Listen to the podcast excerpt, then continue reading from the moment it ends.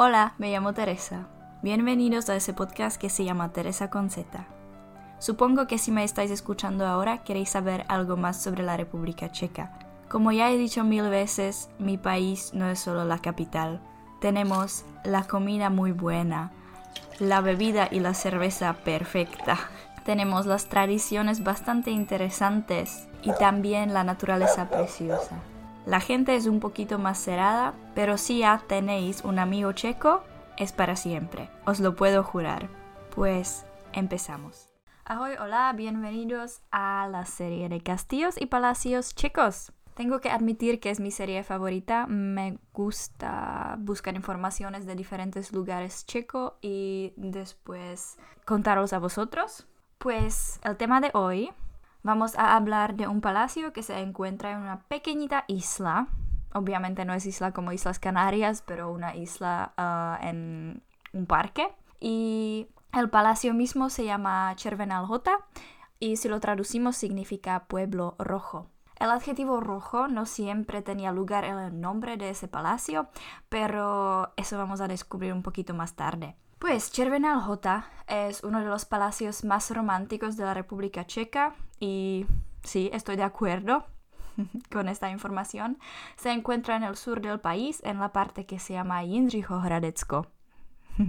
Me gustaría mucho ah, oír pronunciarlo algún español, porque hay ese R con V arriba, pero da igual, es otro tema. Tengo que decir que, que la parte sur de mi país es la mejor, según mi opinión, que no hay tantas montañas, se puede montar en bici súper fácil y además hay muchas viñas, lo más importante, obvio.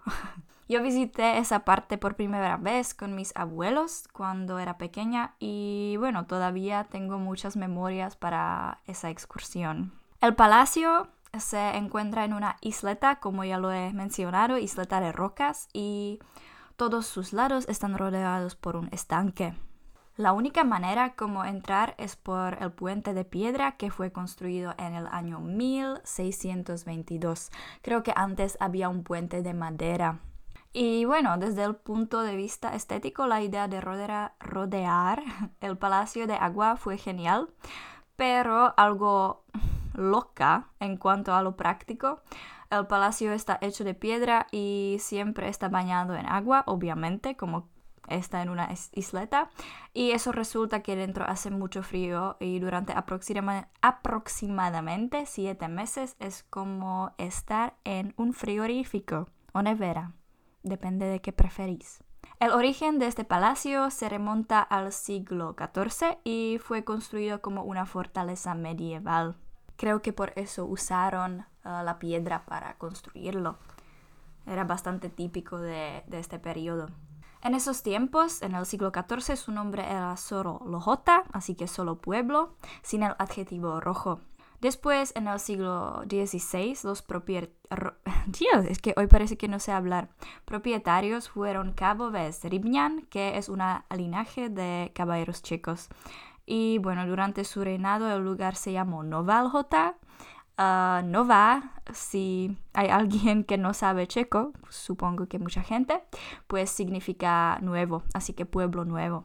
Muchos años más tarde el palacio obtuvo su nombre actual y además al principio el color de su revoque era blanco, así que no había ninguna razón para llamar el palacio rojo. Pero existe una leyenda súper sangrienta que no es muy apropiada para una niña de 6 o 7 años, que yo tenía cuando visité este lugar, lugar por primera vez. Uh, la leyenda se llama Señora Juana y Diablo. qué miedoso. Era mujer del propietario Gutramaka Bizribnian. Uh, parece que el checo es bastante complicado también para mí. Y la falta de su devoción provocó que un diablo se la llevara al infierno. Antes de desaparecer, el secuestrador pintó con su sangre de Juana una cruz en las paredes del palacio y al final no hubo otra manera de limpiarla que pintar la fachada del palacio de rojo. Algunos incluso dicen que todavía se puede ver la silueta de esta cruz.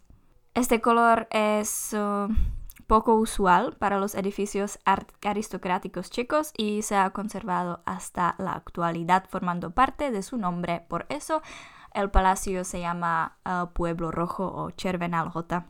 El palacio se puede observar de todos los lados porque hay un camino alrededor de todo el estanque. Durante todo el camino podéis descansar en diferentes bancos que están y dar de comer a los cisnes. Además también podéis hacer un viaje en helicóptero para ver el palacio desde arriba.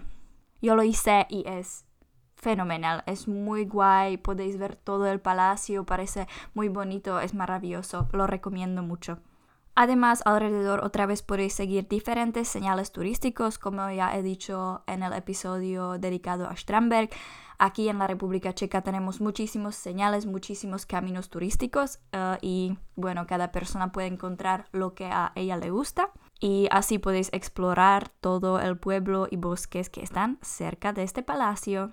Todo el palacio con el estanque, el parque y algunos edificios agrarios forma parte del patrimonio cultural nacional desde el año 2001.